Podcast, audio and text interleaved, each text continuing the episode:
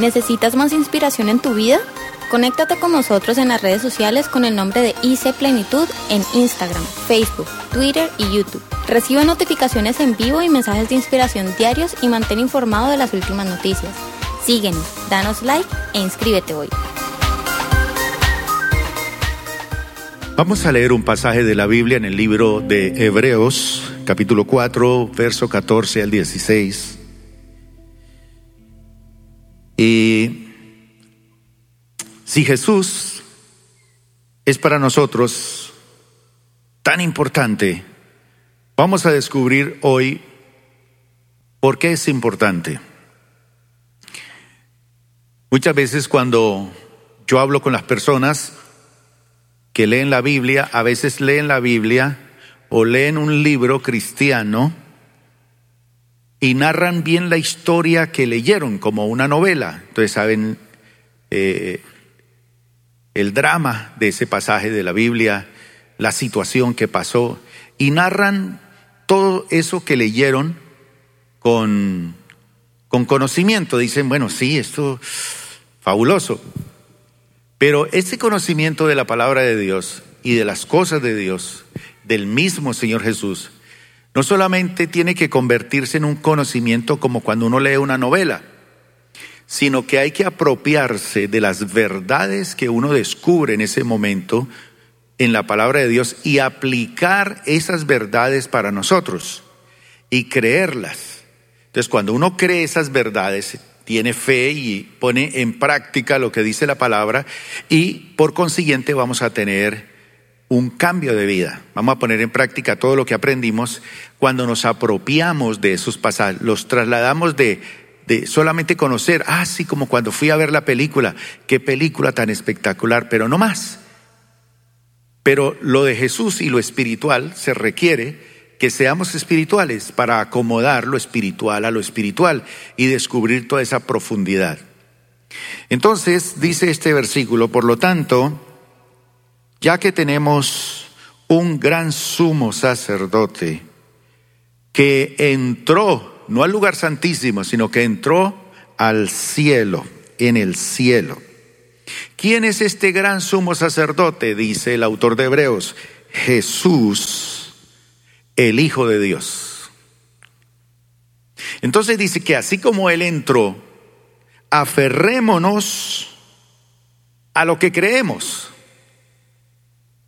No es una fe no más teórica, sino aferrémonos, apropiémonos, Agarrémonos de eso y hagámoslo nuestro porque es una bendición del Señor. Nuestro sumo sacerdote comprende, qué interesante saber que ese sacerdote sumo nos comprende. Es que Él me entiende, usted no me entiende, pero dice aquí su palabra que este sumo sacerdote que es nuestro, comprende nuestras debilidades. Levante la mano el que tiene una debilidad. Por lo menos una. Bueno, Él te comprende, pero no quiere decir que Él me comprende para que yo siga siendo débil, sino que Él me muestra cómo ser fuerte, cómo hacerle frente a las demandas de la vida.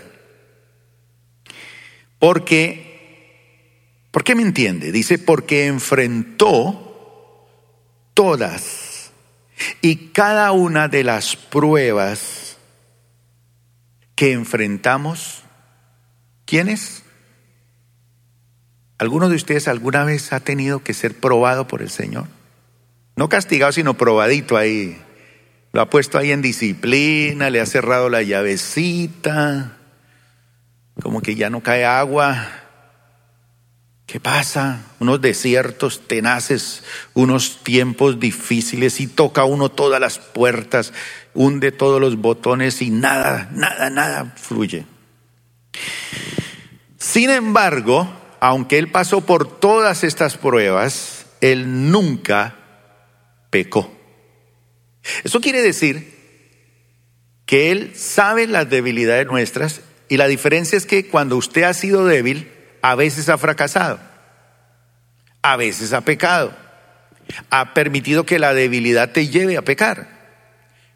Pero Jesús enfrentó todas nuestras debilidades, todas las que tenemos aquí. ¿Qué tal que hiciéramos un listado y lo pusiéramos aquí? Diríamos, no, esta iglesia no sirve para nada con tanta debilidad. Entonces dice la palabra del Señor que Él enfrentó esas debilidades, las mismas que nosotros, con la diferencia que Él nunca pecó. Entonces, si eso es lo que Él hizo, Él me interesa saber cómo lo hizo Él para yo enfrentar las mías y no pecar. Así que, entonces, ¿qué tenemos que hacer esta mañana? Acerquémonos con toda confianza. Acerquémonos. Dicen por ahí que la curiosidad mató al gato. En las cosas del Señor no hay que acercarse con curiosidad, sino acercarse con certeza que lo que Él dice y lo que Él hace y lo que Él promete se cumple. Y nadie nos lo puede quitar. Dice aquí, así que acerquémonos con toda confianza al trono de la gracia de nuestro Dios. Es un trono de gracia que da de gracia, de gratis acerquémonos con confianza. Allí recibiremos su misericordia y encontraremos la gracia que nos ayudará cuando más la necesitemos. Entonces hay cosas en la vida que las hemos perdido. A lo mejor hay cosas que usted dice, yo la perdí cuando yo más la necesitaba. Perdí mi padre, mi madre, mi hogar, se divorciaron mis padres, fui abandonado, fui tirado por allá en un internado y me dolió. Cada uno hemos vivido experiencias muy difíciles, debilidades muy tenaces. Entonces, hoy quiero que hablemos del vencedor de los desiertos, el vencedor de las pruebas. Pero no vamos a hablar de Él como algo histórico, como si Él, no. Es que el vencedor de los desiertos está aquí y está con nosotros y está en nosotros. Entonces, si Jesús es el vencedor de los desiertos y está en nosotros, Él nos va a dar la capacidad de vencer algunos desiertos que Él tuvo que vivir. Ahora, esos desiertos que Jesús vivió, posiblemente usted los ha vivido o los va a vivir, pero sepa que esos desiertos Jesús fue vencedor. Y si Él fue vencedor, te va a ayudar a salir como vencedor. Y no solamente te va a ayudar para salir como vencedor, sino que te va a llenar de una información importante, que te va a llenar de fe para cuando evangelices y le hables a alguien Cristo. Yo pregunto en esta mañana, ¿quién de ustedes está pasando en estos días por un desierto? Los israelitas tenían que hacer una travesía de días para salir del Egipto e ingresar a la tierra prometida. Una tierra prometida que fluía leche y miel, para decir abundancia, bendición. ¿Quién no quiere vivir en abundancia? Todos queremos vivir en abundancia. Sin embargo, por su terquedad, por su incredulidad y por su dureza de corazón, esos días se convirtieron en años. Entonces, posiblemente 40 días que duraba la travesía en llegar a la tierra, se convirtieron en 40 años. ¿Por qué? Porque muchos de nosotros nos quedamos postrados en el desierto, amargados, resentidos, quejándonos, hablando mal, murmurando, etcétera, etcétera. Entonces, este versículo de Hebreos 4, 14 al 16 nos dice así, ¿estás en el desierto? ¿Estás pasando un momento duro y difícil? ¿Has vivido una experiencia que no la has podido superar? Pues bien, dice la palabra, yo también estuve allí. Entonces, si hay alguien que estuvo allí, lo experimentó, lo vivió y pudo salir victorioso sin pecar, yo quiero aprender de eso porque ahora está en mí el vencedor de los desiertos está en mí para que yo sea también un vencedor de los desiertos. Y Jesús es imparable. Los desiertos no lo pudieron detener, los momentos duros y difíciles. Pero hay cosas en la vida que nos paralizan a nosotros, nos dejan totalmente frustrados, trancados. En estos días atendí a una persona que vino a hablar conmigo. Y llegó a mi oficina y yo no la conocía a ella, era una persona, es una persona de otra iglesia y es una persona muy importante en las cosas del Señor. Y se sentó y cuando se sentó cruzó los brazos y pegó las piernas así. Hablamos una hora. No dijo nada. Se encerró en sí misma. Lo único que me mencionó es que sí había algo duro en su vida que la había bloqueado y así como dos años viene bloqueada, bloqueada, bloqueada y está cada día peor, se está adelgazando y la familia teme que se muera. Le bloqueó su vida profesional, laboral, ministerial. Está totalmente, porque los desiertos a veces nos quedamos allí. Y yo podría decir de esta persona como de otras personas que he conocido, que se mueren a los 20 años de vida, pero los entierran a los 80. Entonces, durante 40, 50 años estuvieron, se convirtieron en carnes frías, en enlatados de carnes frías. Se metieron en el congelador, esperando que cronológicamente mueran físicamente, pero por dentro están congelados por el dolor, por las situaciones difíciles. Entonces, ¿Cuántos están interesados en conocer esos desiertos por los cuales pasó Jesús y cómo los venció? Y sepa que Él está con usted. Y si el Señor lo trajo esta mañana aquí para que escuchara esto, es porque el Señor también te va a dar la victoria sobre eso. El primer versículo que vamos a leer está en Mateo capítulo 1, versículo 19. Y la primer, el primer desierto que él tuvo que experimentar, afortunadamente a algunos de ustedes no les ha pasado esto, pero dice aquí el versículo, José, su prometido, prometido de, de María, era un hombre justo, justo, era bueno era un hombre preocupado por hacer las cosas bien para Dios. Era un hombre espectacular. Y no quiso avergonzarla. ¿Dónde? En público. Por lo tanto, decidió romper el compromiso en privado. Y aquí comienza el desierto de Jesús. Antes de que Jesús naciera. Y el primer desierto que él tiene que enfrentar es siendo un bebé en el vientre de su propia madre. ¿Cómo fueron los nueve meses en que usted tuvo que vivir en el vientre de su madre?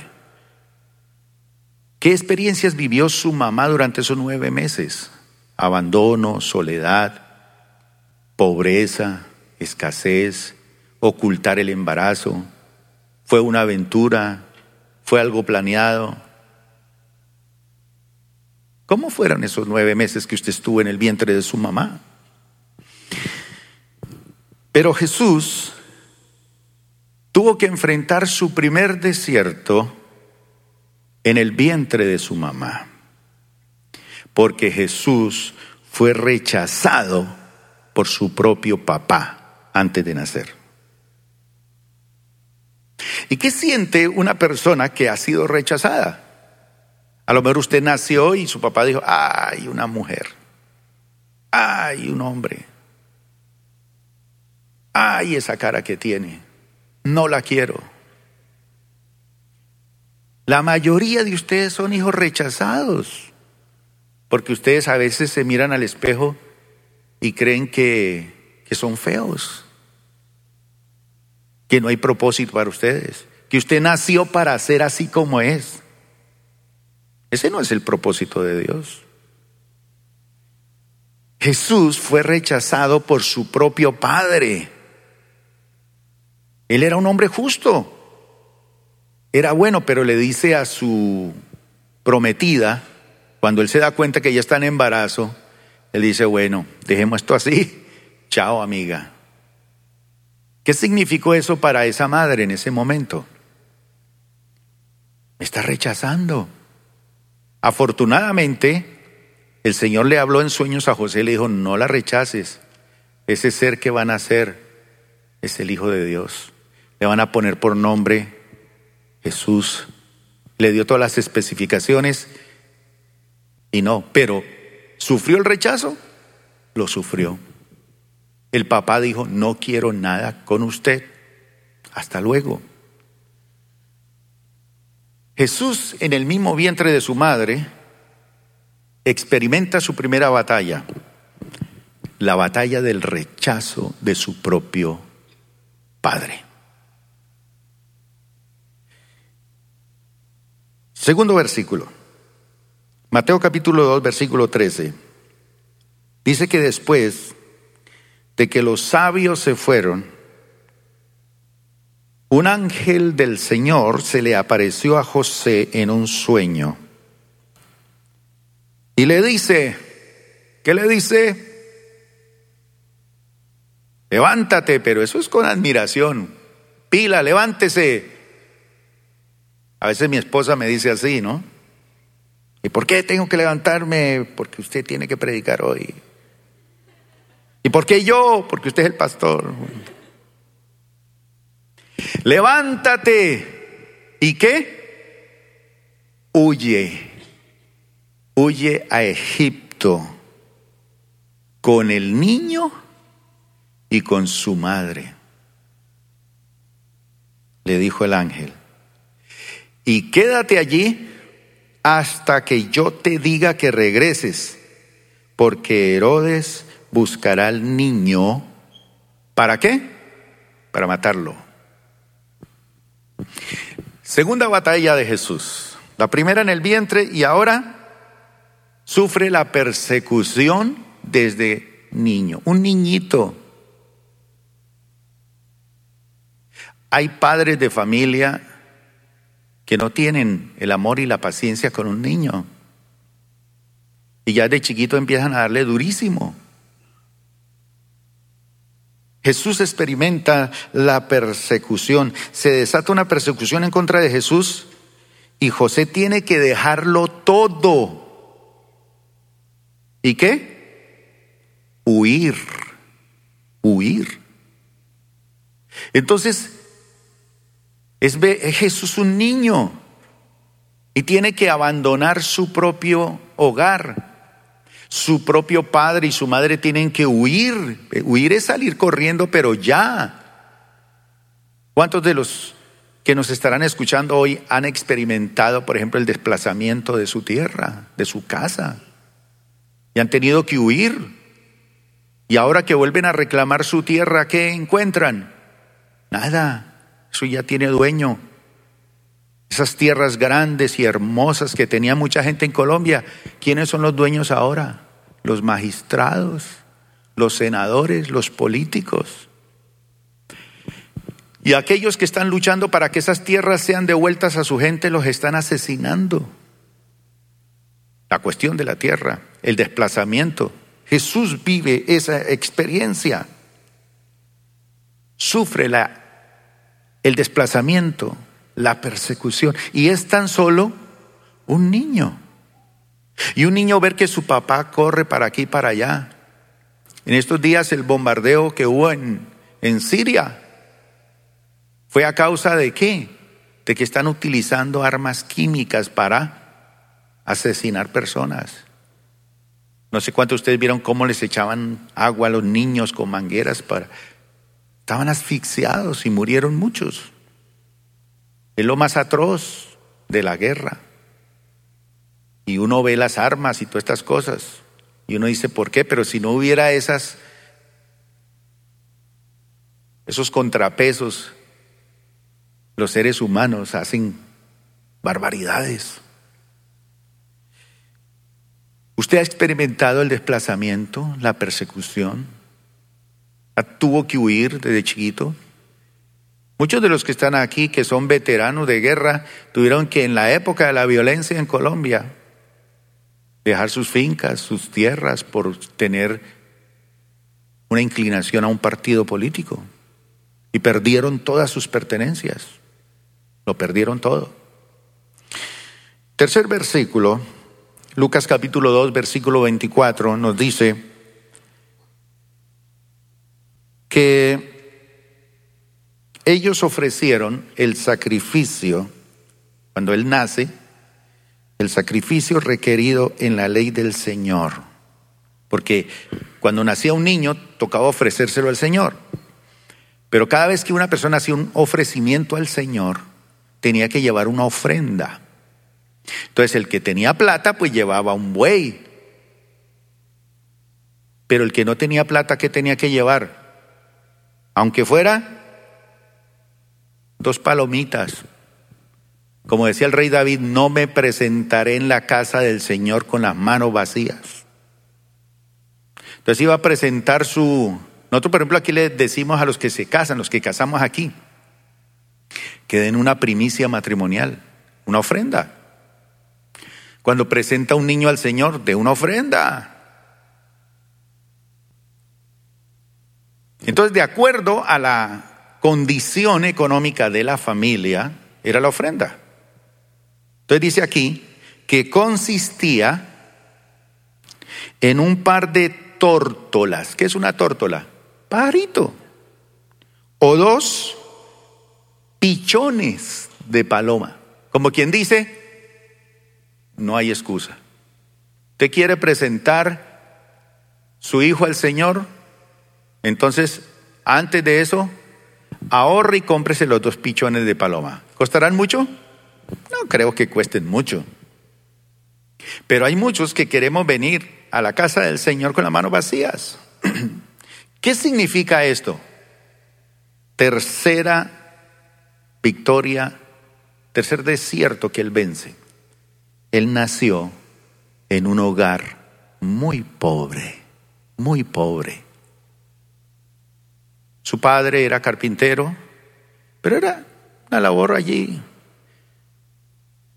Dicen los historiadores que José,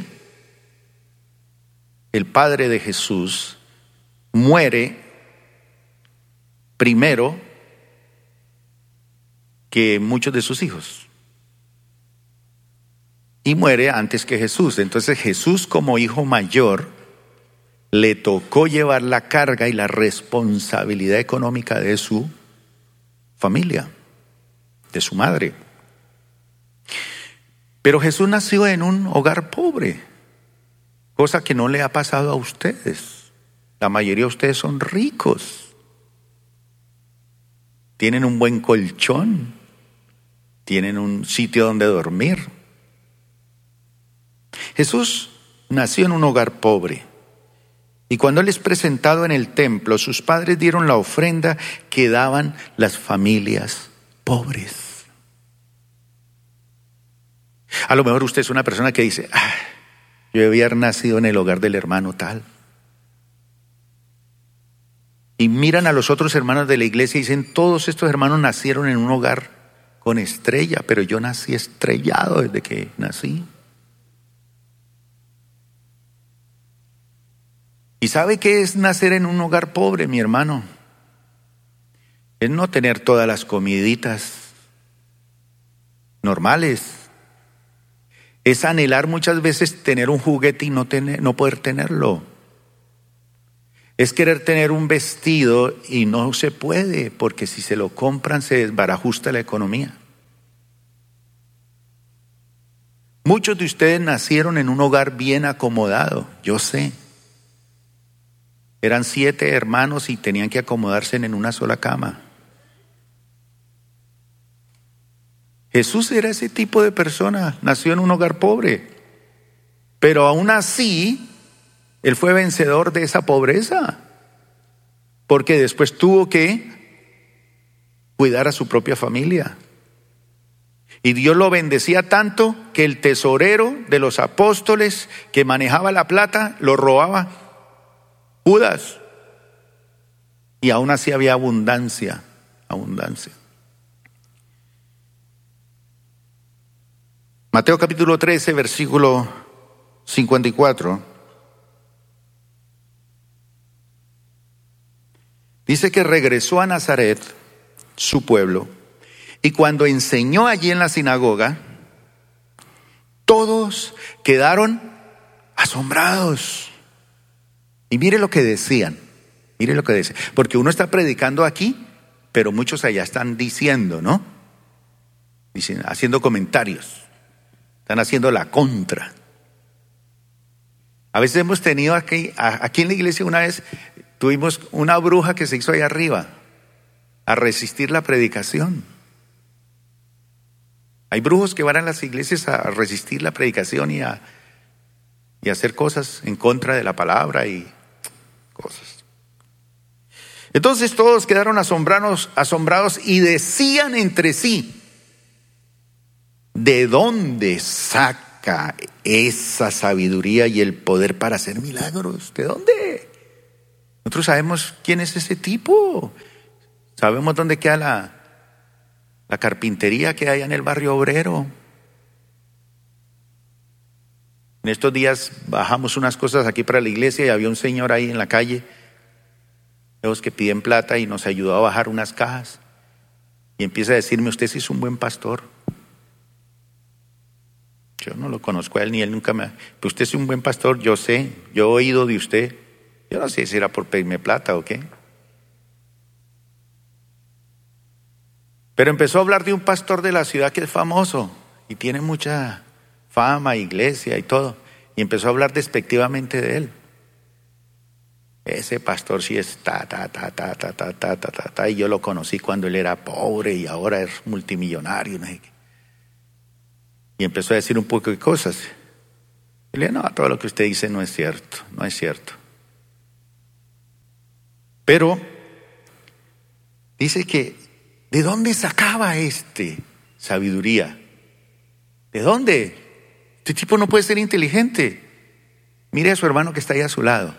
Sorpréndase de él. ¿De dónde sacó este? Mire el que está detrás. ¿Cómo pudo ese hombre conseguir esa mujer tan bonita como novia o como esposa? Si ese tipo es feo. ¿De dónde? Entonces cuando le dicen a uno de dónde, ¿qué significa?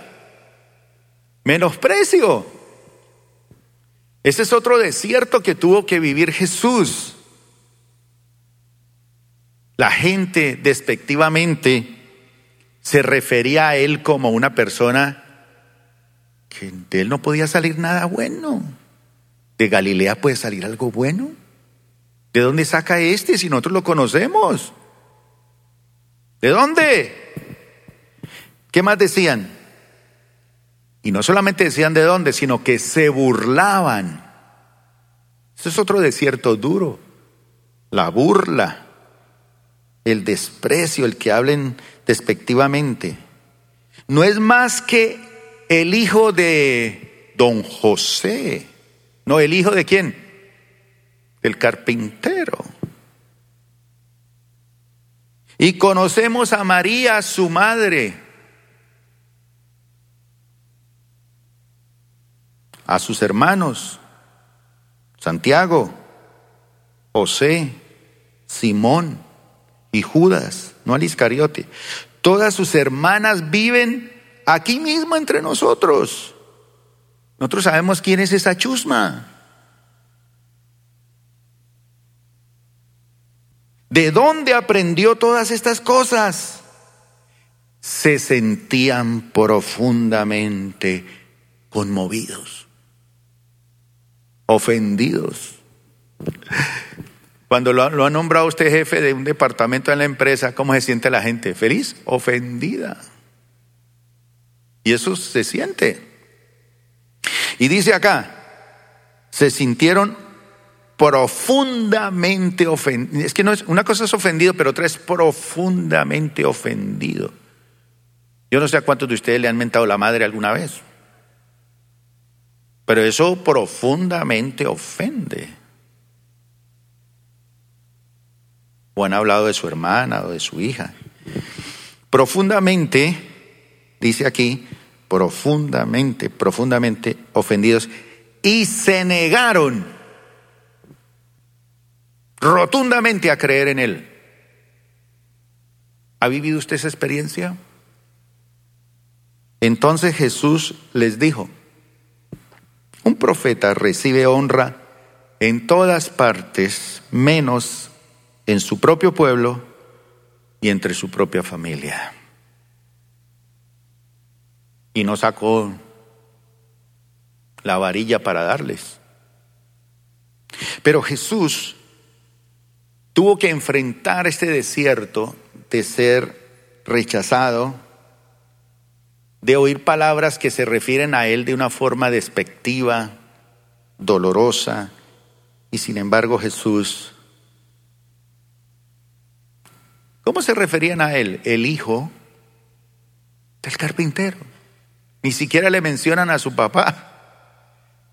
Tenía más identidad la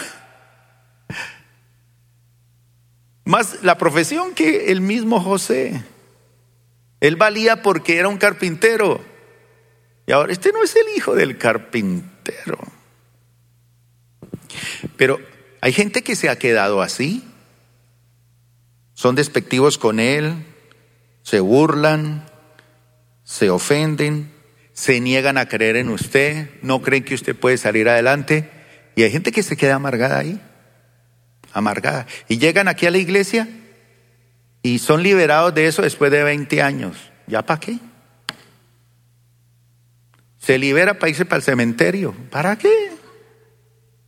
Señor quiere que usted se libere de todas esas cosas, salga vencedor para que en vida y en juventud le sirva al Señor. Bendiga a su familia, claro que sí, esa es la razón. Siguiente versículo. Juan capítulo 7, versículo 30, versículo 3 al versículo 5. Y sus hermanos, y sus hermanos le dijeron, venga, cómase aquí un filetico de pescado. Sal de aquí una palabra más castiza, lárguese de aquí. ¿A quién le han dicho eso alguna vez en la vida? Por aquí hay unos hombres que me han dicho que la mujer los echó.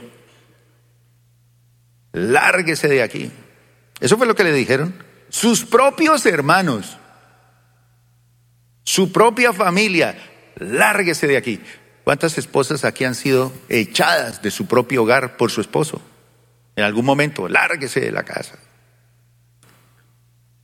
Porque hay unos que son más potencialmente agresivos con la lengua que con el puño.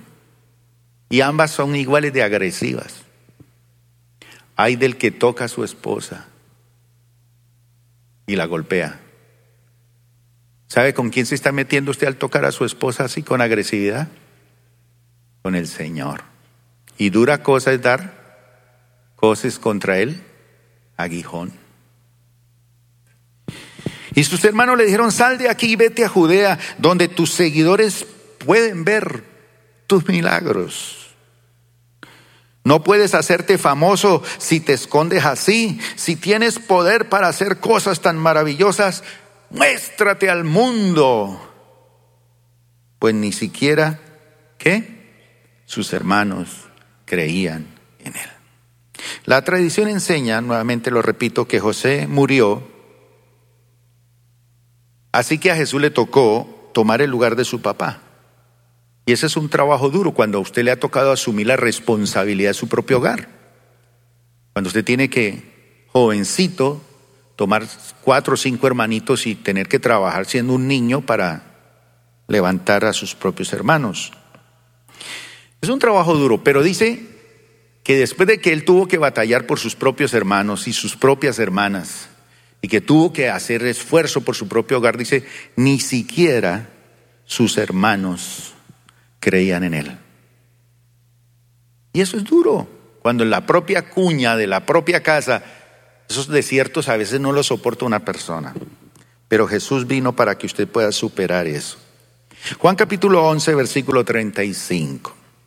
Yo quisiera que Levantar la mano aquí los que han experimentado la muerte de un amigo. No un familiar, sino un amigo. Un amigo que murió. Ok. Y levante la mano aquí los que han llorado alguna vez en la vida. Yo no me imagino a Alberto llorando en estos días. Pero dice este versículo, Juan 11, 36, entonces Jesús lloró. ¿Por qué llora él? Porque él ha experimentado la muerte de uno de sus amigos. ¿Quién era ese amigo? Lázaro. Y él cuando llega y ve cómo llora toda la familia, cómo la hermana le dice, si usted hubiera estado aquí, bueno, y lloraban y lloraban, dice que Jesús lloró. Él sintió lo que se siente cuando una persona pierde a alguien especial. ¿Cuántas veces usted ha tenido que llorar por la pérdida de alguien?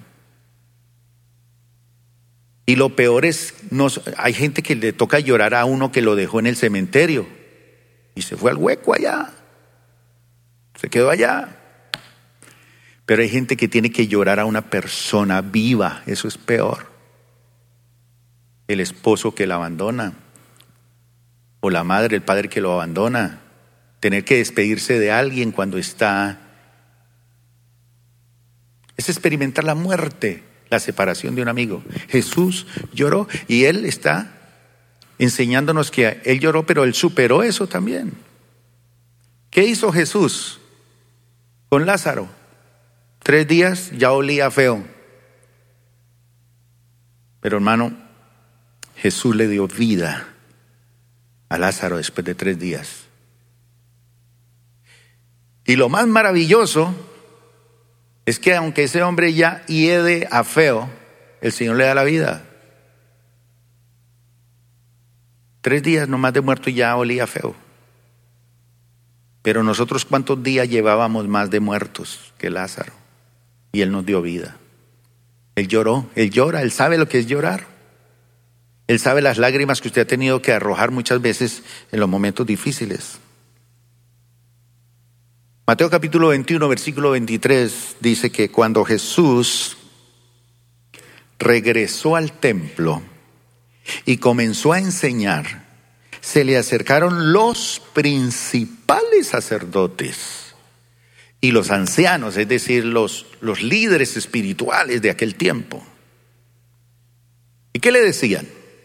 ¿Con qué autoridad usted hace estas cosas? Les reclamaron. ¿Quién te dio el derecho de hacer lo que está haciendo? Los mismos líderes religiosos se oponían a que él ejerciera su ministerio. Hay personas que han sido bloqueadas ministerialmente. Hay personas que han sido bloqueadas en iglesias porque en vez de desarrollar su propio ministerio, le preguntan es con qué autoridad estas cosas. ¿Usted a quién le ha pedido permiso? Usted no me da permiso para orar por un endemoniado. A mí cuando me llaman, me dicen, pastor, que venga, que hay un endemoniado aquí. Le digo, hermano, ore usted que el Señor lo respalda a usted. Hágale. Y si no sale ese demonio, ¿qué hago, pastor? Sáquelo con estuche y todo, pero sáquelo. ¿Quién te dio el derecho? ¿Quién te dio el derecho?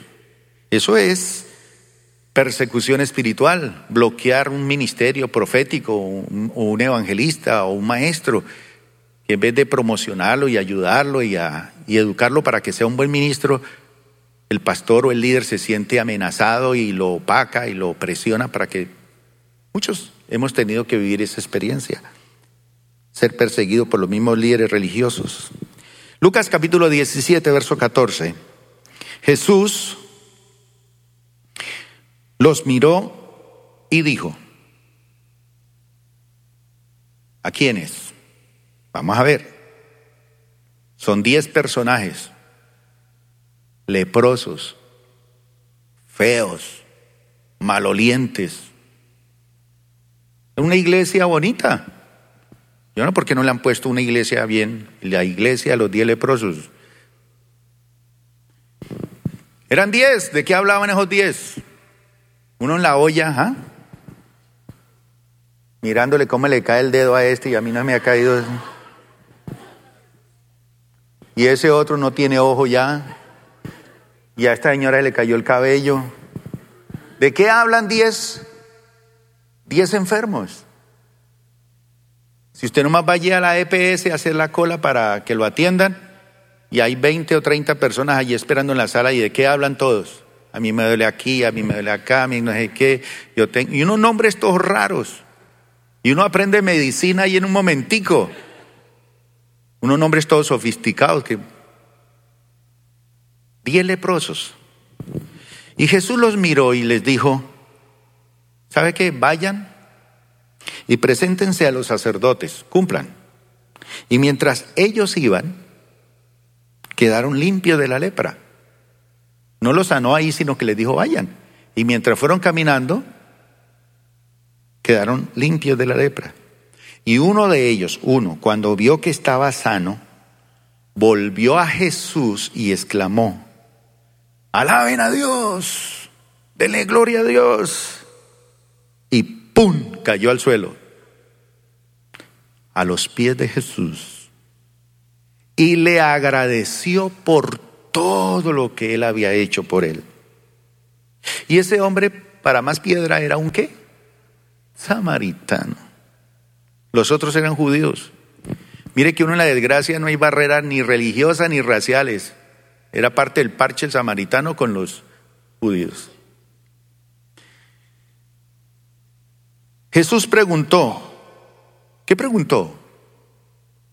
¿No sané a diez hombres? ¿Y cómo lo supo Jesús? Si es que mientras ellos iban por el camino se sanaron. Jesús lo sabe todo. ¿No sané diez hombres a diez hombres? ¿Dónde están los otros nueve? Ninguno volvió para darle gloria a Dios, excepto este extranjero. Otro desierto que tuvo que pasar Jesús, por eso Él nos entiende y nos comprende, Él vivió la ingratitud. De diez, uno. ¿Cuántos de ustedes han hecho algo por más de diez personas, por su propia familia? y solo uno se devuelve a gracias, los otros nueve. Hay hijos que negocian la herencia antes de que se muera la mamá o el papá. Yo le vendo mi pedazo y la pobre viejita ahí parada, esperando que le den ahí una sopita y están negociando su ingratitud. Y eso duele cuando usted hace algo por la gente. Por eso es mejor de aquí en adelante todo lo que haga, hágalo para Él. Señor. Porque el Señor paga, Él recompensa. Entonces Jesús vivió la ingratitud. Hay gente que se queda amargada porque la gente no le ha no le ha recompensado los esfuerzos que ha hecho. Pero si usted ha vivido la ingratitud y ha hecho cosas, entréguele eso en las manos del Señor. No cargue con eso. No espere que nadie le agradezca a usted. O si no, usted va a vivir enfermo, viejito y cansado y de todo. Juan capítulo 12, versículo 27. Él está allá en Gexemaní orando. Esa noche lo van a entregar. Él sabe lo que viene ya para él. Y él empieza a orar y a decirle al Señor así, a su Padre, ahora mi alma está muy entristecida. ¿Cuántas veces usted ha estado muy triste y no ha visto salida? ¿Acaso debería orar, Padre, sálvame de esta hora? Pero esa es precisamente la razón por la que vine, para enfrentar, ¿qué? No solamente la tristeza y la angustia cuando se acerca el día de la muerte. Son momentos duros y difíciles. Y a veces tenemos que morir a cosas. Y buscamos gente que nos ayude a orar, que nos respalde. Pero uno no tiene que huir de la muerte de cosas. A veces el Señor lo llama a morir a cosas. Para esto precisamente es la razón por la que vine. Vine a morir. Y aunque me sienta triste y angustiado frente a ese gran monstruo que se llama la muerte, aún así proclama, para esto he venido. Yo sé cuál es mi, mi, mi reacción que tengo que tener. Yo sé lo que tengo que hacer. Ni la muerte me separará de mi objetivo principal, que es cumplir los propósitos de Dios.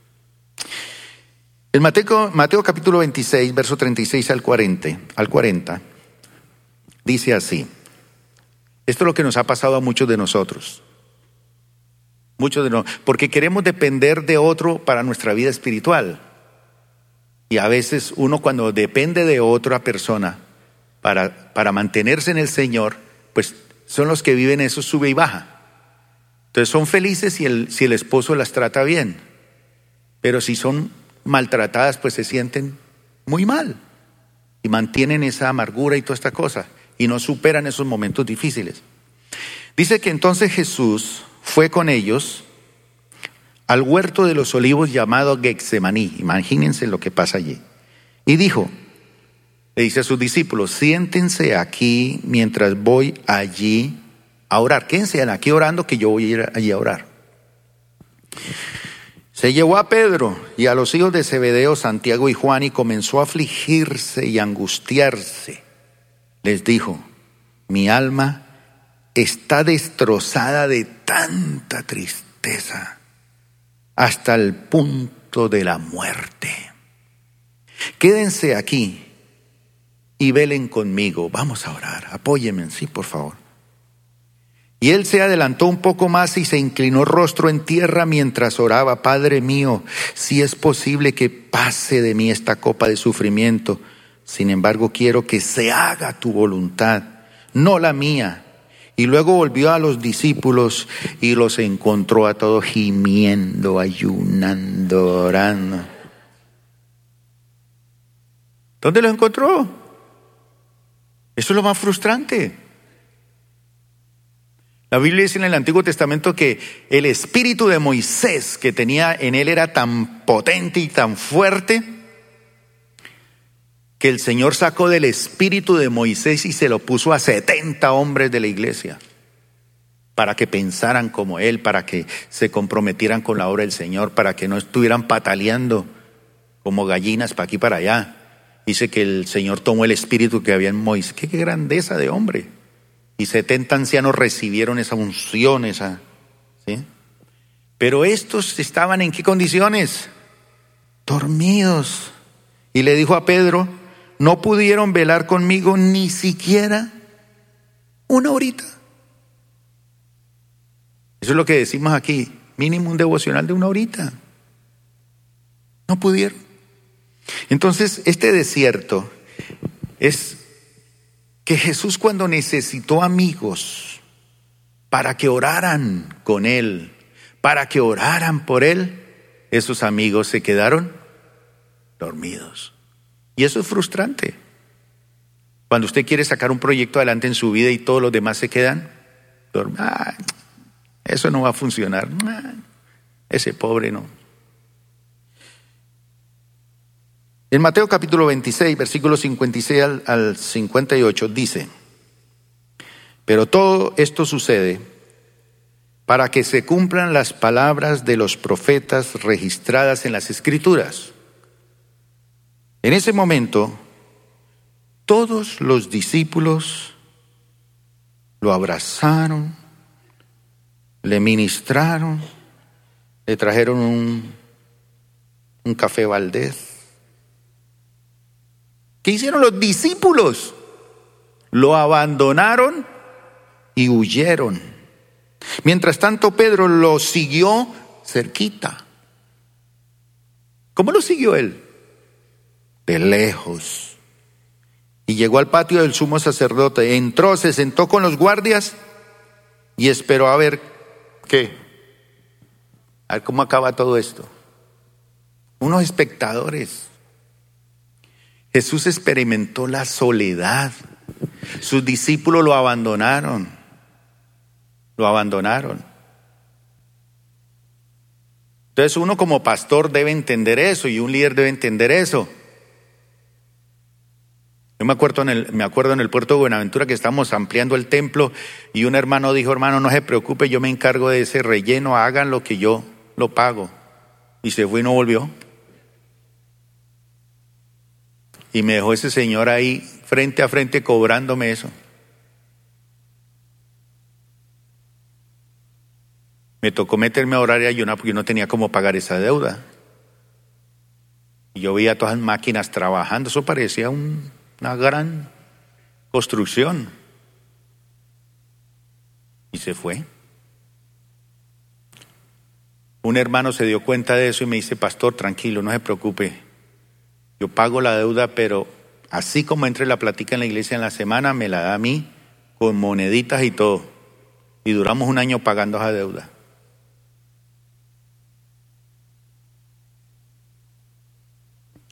La soledad. La soledad. Uno es rodeado por mucha gente, muchas multitudes.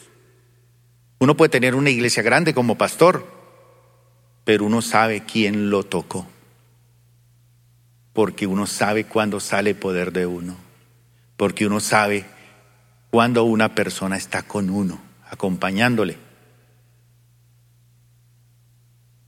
Pero muchos no se han apropiado de estos beneficios, de apropiarse también de la iglesia, de las cosas. Y muchos de ustedes han experimentado en su vida la soledad. Cuando han querido tener a alguien a su lado, no lo han tenido. Y eso los tiene ahí amargados, resentidos. Ya casi termino. Mateo 26, 48. El traidor, Judas, había acordado con ellos una señal. Sabrán a cuál arrestar cuando lo salude de una forma diferente. Entonces Judas ese día saludando, Dios lo bendiga, Dios lo bendiga, Dios le bendiga. Y llegó a Jesús y estampó un besote. Entonces Judas fue directamente a Jesús. Saludos, rabí, exclamó y le dio el beso. Jesús dijo, amigo mío, amigo mío, adelante, haz lo que viniste a hacer. Entonces los otros agarraron a Jesús y lo arrestaron. ¿Por quién fue traicionado Jesús? Por uno de sus amigos. Amigo, Amigo mío, amigo mío, ¿cuántos hemos experimentado la traición? Eso es un desierto muy duro. La traición de su esposo, la traición de la esposa, la traición de un socio. Eso duele, pero terriblemente. Zacarías capítulo 11, versículo 12. Así que les dije, si les parece bien, páguenme lo que consideren que merezco págueme en lo que considere que merezco, pero solo si quieren. Ellos entonces valuaron mi pago en 30 piezas de plata. Eso era lo que se pagaba cuando un toro corneaba a un esclavo. Valía 30 monedas. Y ese fue el precio. Jesús fue menospreciado. Solo pagaron 30 piezas de plata. Ese fue el valor que le dimos a Jesús. ¿A usted lo han desvalorizado también? ¿Usted ha sido menospreciado? ¿Escogieron a todos menos a usted? Eso duele muchísimo. Lucas 22, 54. Entonces lo arrestaron y lo llevaron a la casa del sumo sacerdote y Pedro lo siguió de lejos. Los guardias respondieron, encendieron una fogata en medio del patio y se sentaron alrededor. Y Pedro se sumó al grupo. Una sirvienta lo vio a la luz de la fogata y comenzó a mirarlo fijamente. ¿A quién lo han mirado así fijamente? Fijamente, como quien dice, este lo conozco. Por fin dijo, este hombre era uno de los seguidores de Jesús. Iba ya a la iglesia a plenitud. Pero Pedro, ¿qué? Lo negó. ¿Qué dijo? Mujer, ¿qué le pasa? Ni siquiera lo conozco. En ese momento el Señor se volvió y miró a Pedro. De repente las palabras del Señor pasaron rápidamente por la mente de Pedro. Mañana por la mañana, antes de que cante el gallo una vez, tú negarás tres veces que me conoces. Cantó el gallo una vez y él ya había cantado tres veces, que no lo conozco. Jesús fue negado por sus amigos, sus amigos. yo no lo conozco, yo no sé. Hay personas que han sido negadas por su propio papá por su propia mamá. Han habido buenos detalles para otros hermanos que para él o para ella. Mateo 27, 29. Adivina quién te pegó. ¿A quién de ustedes le pegaron cuando era chiquito? Pero que saben que se le fue la mano al papá o a la mamá. Si eres hijo de Dios, baja de la cruz. Herodes y sus soldados con desprecio y burla le pusieron un manto lujoso, le quitaron la ropa y le pusieron un manto de color escarlata. Luego trenzaron una corona de espinas y se la colocaron en la cabeza y en la mano derecha le pusieron una caña.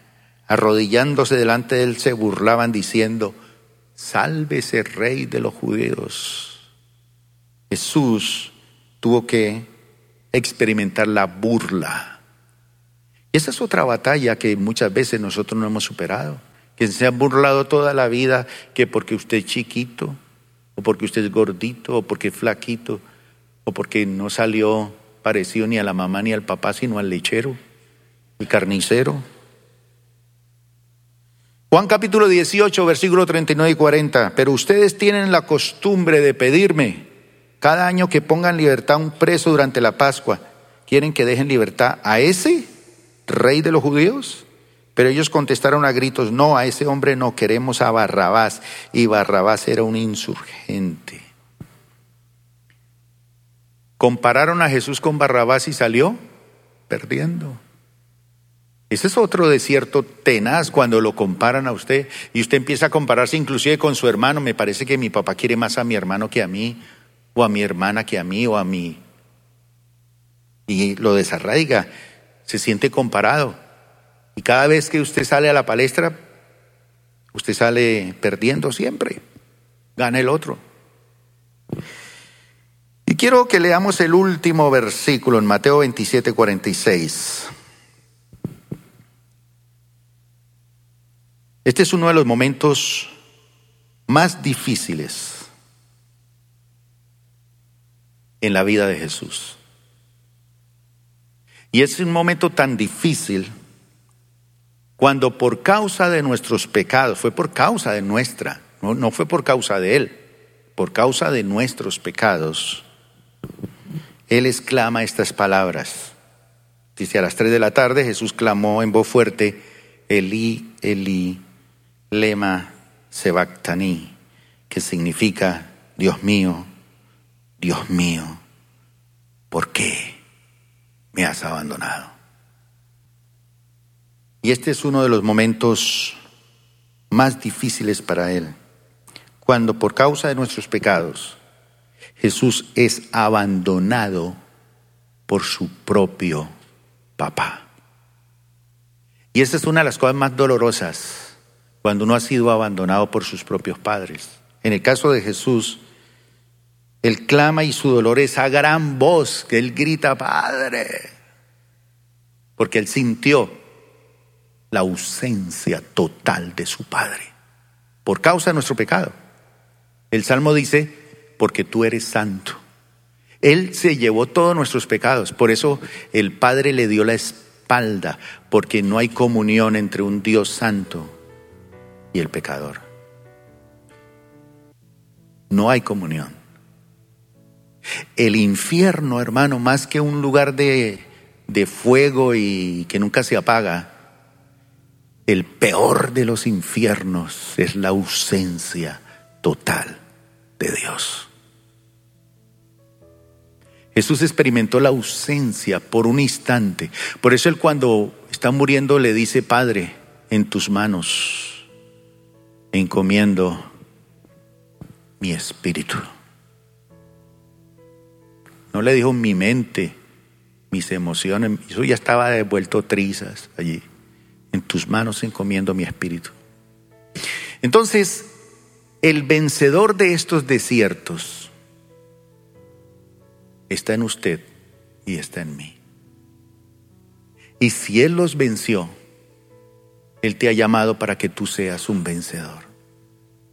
Y a Jesús todo esto, que para nosotros es terrible, terrible, a nosotros nos paraliza, nos entierra en vida. A Jesús no lo detuvo eso, Él fue vencedor. Y Él está con nosotros. Y si Él está con nosotros, ¿quién contra nosotros? Y Pablo dijo, yo soy lo que soy por Cristo Jesús. Su identidad era Él. Si Jesús está en tu corazón, hoy es el momento que tú le digas, gracias Señor, porque yo soy un vencedor también de este desierto. Póngase de pie. Gracias por acompañarnos el día de hoy. Nosotros creemos que Dios quiere hacer más cosas para ti y a través de ti, y nos encantaría saberlo.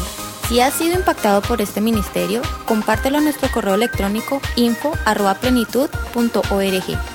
Otra vez muchas gracias por acompañarnos y esperamos que este mensaje sea de bendición para ti.